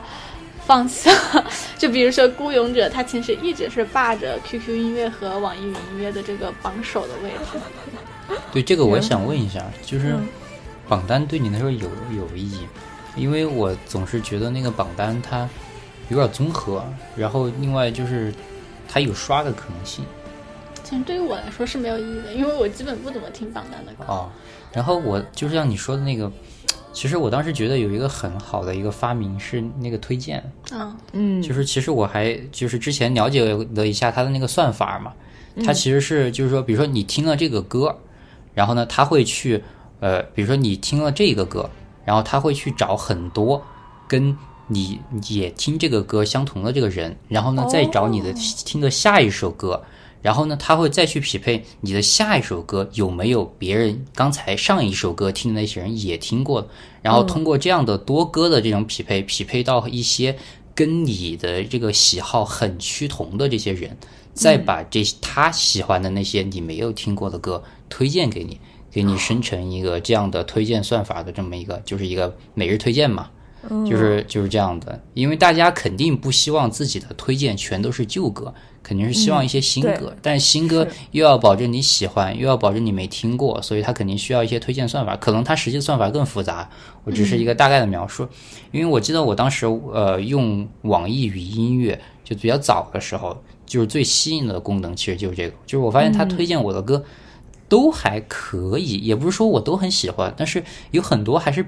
挺贴近我的审美取好的。我在它它上面听的越多，他每天给我推荐的歌就还越让我觉得又新又还符合我的口味。我觉得还挺喜欢，当然后来这些 QQ 音乐那些他全都拿过来了。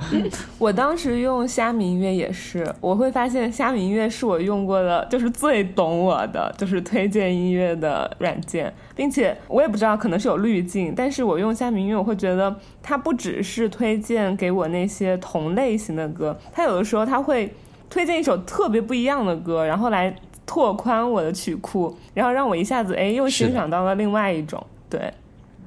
也挺厉害。他这种推荐，他他需他越符合你的心意的核心，就是你在它上面用的越多，嗯，你用的越多，它就越准确，越是越那个。这个因为刚刚说了一下《孤勇者》嘛，就小朋友再说一下我自己听歌的一些风格嘛。然后我觉得其实可能呃，对于大就是就是可能对于对音乐没有很强的。就是主动的说我自己喜欢什么风格，要听什么样的音乐的人，我觉得其实可能跟一个两刚讲的差不多，他渠道没有什么变化，他可能还是说去看他通过别的一些方式听到了一些什么歌，他突然觉得很喜欢，他就上来听一听，或者是他今天打开了网易云，他或者他就想听一听歌，他也不知道自己很就没有很明确自己喜欢什么风格，他可能就在榜单上搜一搜有没有比较喜欢的。然后，如果是更年轻一点的小朋友，也许就是这种比较流行的歌，能够让他拉近跟同学的那种关系度，然后也可以去做一下。因为榜单做了那么久，我觉得肯定，虽然对于我们来说可能作用没有那么大，但我觉得它肯定有很多不可替代的作用。近几年那个流行歌，就是大家都觉得品质比较差嘛，特别是前段时间，就是有打榜这个存在，就是经常都是什么。呃，各种 idol 的歌排在前面，什么易烊千玺，什么这种 TFBOYS 的歌，不要说人的名字。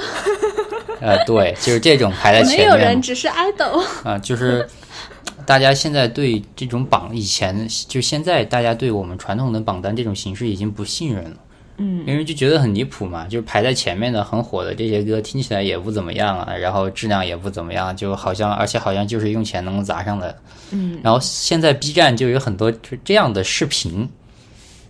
就是回顾之前的每一个每一年都有哪些。那个牛逼的歌的这个那种视频，然后这样的在 B 站的播放量很高，而且有很多那种主播呀，或者说那种博主再去做二次的这个创作或者做 KOL 的这种，然后就还挺有意思的，可以大家可以去看一看，可以看看那个二十年前的那个每年都会有哪些经典的歌出来。就觉，然后大家一般下面的评论就是哇，那个时候的歌怎么每一首都这么好听？然后，然后就然后说啊，今年的谁谁谁出来挨打，一般都是这样。嗯，对我我也想说的也是这个，就我发现，当现在就是接收的渠道太多太杂，我现在甚至已经不怎么听新歌了，而且听了新歌好像也没有那么大感觉，我反而就是特别特别爱听老歌。就是已经整个歌单，我已经跟我爸妈的歌单越来越近了，这样。然后我自己现在一个非常多的一个听歌的环境，就是我会在我开车的时候听歌，因为呃有的时候从我家然后去到我要工作的场所，我可能一下子就要开三十分钟、四十分钟，就是一个很长的时间。并且我的车的那个车内的车载音响效果也很好，所以每一次我其实开车的时候听歌是一个我特别舒适，然后也特别就是合适的一个环境。以及我发现我还特别爱干的一件事，也是那种有点像老古董似的去怀旧，就是因为我的呃车有放 CD 的功能，所以我很爱去淘专辑 CD，就是。美国这边有一个叫做 Goodwill 的二手商店，它专门有一个板块是会去放那些别人家可能已经不需要了的 CD 啊，或者是 DVD 啊那些东西，然后你可以用很便宜很便宜的价格去淘。所以我有的时候就是我甚至都不太去看，不太去搜这张专辑它的评分多少，然后大概是什么乐种，我可能就是看它的封面合不合我胃口，我喜不喜欢。然后我就用特别便宜的价格就买了一张 CD，我把它塞进我的车里听，然后完完整整的把这张专辑从第一首听到最后一首。其实就是纯从专辑封面来看，你喜不喜欢这张专辑，然后到你去听那张专辑的歌。其实这个正确率，就是我爱听的这个准确率还挺高的，大概百分之八十吧，百分之八十都是我挺喜欢的音乐的，就是出错率很少，所以我分享给大家。然后这也是一个，就是在当前这个时代，我会去，因为我是一个自己会去找歌听的人嘛，所以一个我的很古旧的听歌的方式。对，这个还挺奇妙的，这个。会不会是你的？因为你在上面的付出的成本，相比于你在网上下载的成本更高，所以你对它的接受度就会很更高。哦，我觉得也有可能，可能跟这个就是万一这首歌，对，就关于万一说这个 CD 上面的歌，你只是从某个音乐平台上直接点进去就免费就能听，可能你对它的那个就又不一样了。嗯，但是你现在是先从一个你觉得二手的这种 有点历史气息的这种地方买过来，然后看到它漂亮的封面和它的那个 CD，然后你再把它可能有一点仪式感的把它放进你的车上的 CD 机里面，可能就很有可能对。然后说到这个，其实我刚才也想也想分享一下，就是嗯，其实我也有一个，就是我有时候呃，我我我社交比较少啊。但所以，我朋就是我朋友很少，就是所以我比较关注我朋友的喜好，就是仅有的几个朋友。嗯，然后所以呢，就然后我又有点关注听歌嘛，所以我就有时候也想关注一下我朋友他们听什么歌。而这个关注的渠道来自于哪儿呢？就是我坐他们的车，我当我坐他们的车的时候，对啊，他们就会放歌，然后我就可以知道他们。喜欢听什么样的歌？然后呢，我也很希望的就是我能从他们那儿听到一些新的东西，因为我自己也会听一些新的东西。一方面呢，是我希望从他那儿听到一些我没听到的，我觉得不错的；另外一方面呢，是我希望听到一些他以为的新的，然后我也以为是新的，结果我跟他不谋而合的这种歌。嗯，然后结果呢，就是很少，就是我发现他们大部分人还也就。听歌的喜好已经停留在老歌了，就像你刚才说的，嗯，只能说停留在我们的初中、高中时代了。然后我也问了一下他们，可能他们也觉得就是觉得现在的呃作品不太好。然后我觉得可能两个原因吧，一个就是他们可能反正到了现在这个阶段，就是还是前面想说的，可能没有那么多的动力或者说精力去接受和理解一些新的事物、新的表达形式了。嗯，另外一方面就是。现在真的渠道就感觉有点闭塞，就是就像你就像刚才说的榜单嘛，其实我理解榜单就是我们那个年代大街小巷的时候走到哪儿就会放的两只蝴蝶嘛，就是一旦两只蝴蝶把你的这个路一拦住，你其他的喜欢的那些小众一点的你就得自己花心思找，那自己花心思找，那能不能找到就两说了嘛。当然，像你愿意找，那你找到一些二手 CD，你肯定觉得很不错啊。对吧？你肯定会喜欢。就是你刚刚说到那个，我自己也特别喜欢的一个方式，就是去请我的好朋友分享他们的歌单。对，对我也是。就像我会默默的 关注公公田在每期节目里放什么歌，就是我还也挺想去从我的好朋友那儿，然后去听到一些新的东西，我之前没听过的，然后说不定我也会喜欢的东西。我觉得这好像是一种，就是。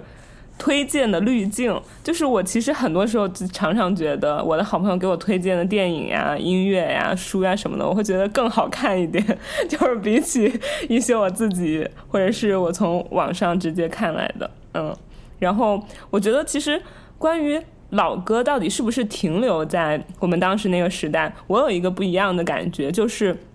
我现在反而听的很多老歌是我以前年轻的时候没有听到的。九几年到零几年的那个年代，它产出了很多很多很优秀的曲目，然后是我在那个阶段我错过了，但是我现在长大到现在这个阶段，我再去把它们从就是宝藏中慢慢一首一首淘出来，有很多其实我是现在第一次听，但我却反而更能够欣赏这些老歌的美。对，有的时候反而好像不是停留在那儿了，反而是现在的我对于那个时代的一种。审美上的共鸣吧，对，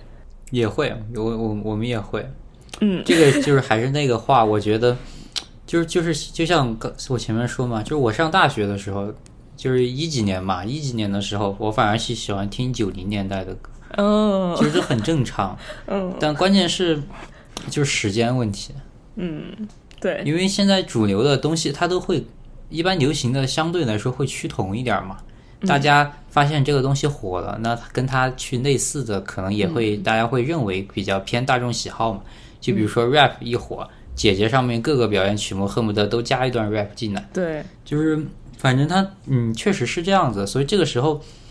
就像你可能就算是现在吧，你你会去听一些古典或者说民乐这样的东西，其实也会跟你现在听到的东西有一些差距，你也会觉得很好，这都很正常。只是说，在现在的渠道里面，这些东西都会变得更难找。你愿不愿意花时间去找到一个你心仪的东西，那就看个人对这个东西的追求。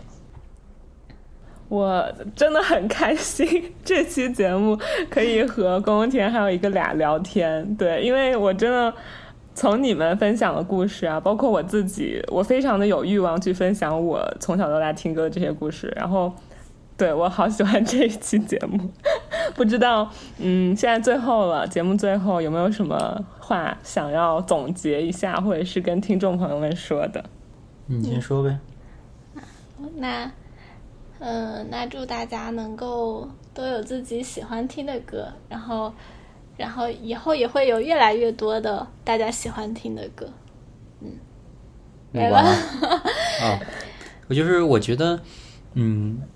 其实我觉得每个人有一个自己欣赏的或者说喜欢的一个爱好一个形式，真的是挺好的。然后音乐确实是一个很不错的形式。然后听歌这个东西是一个相对来说成本很低的东西，就不像我们呃可能玩的更多的那些同学，他们会唱、会弹、会演奏或者会创作，就是这种。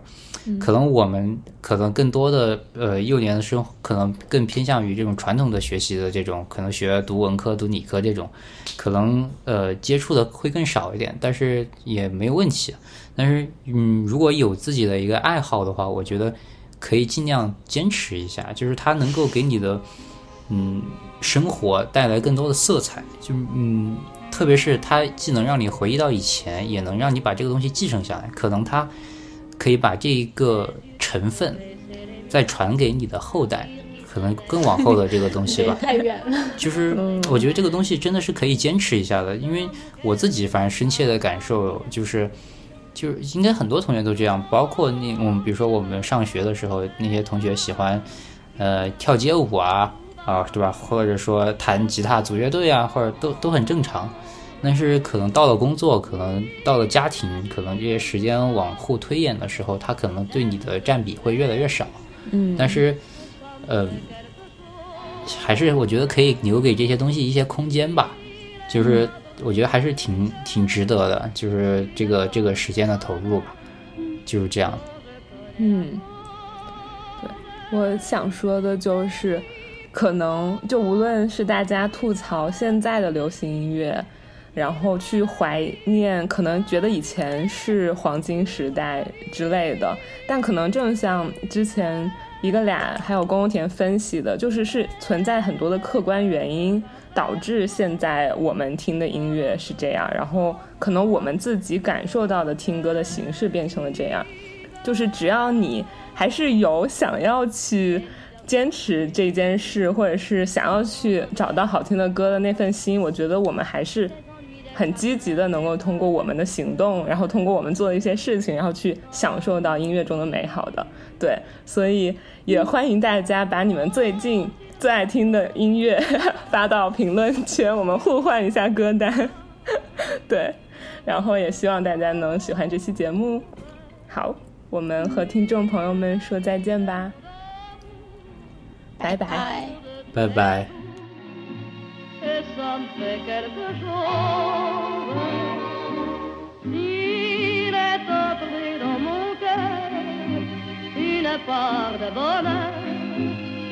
t'aperçois, alors je sens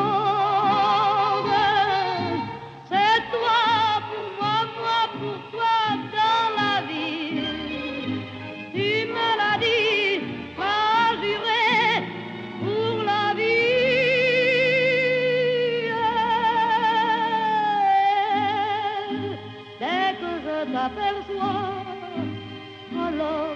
descend en moi. Mon cœur, il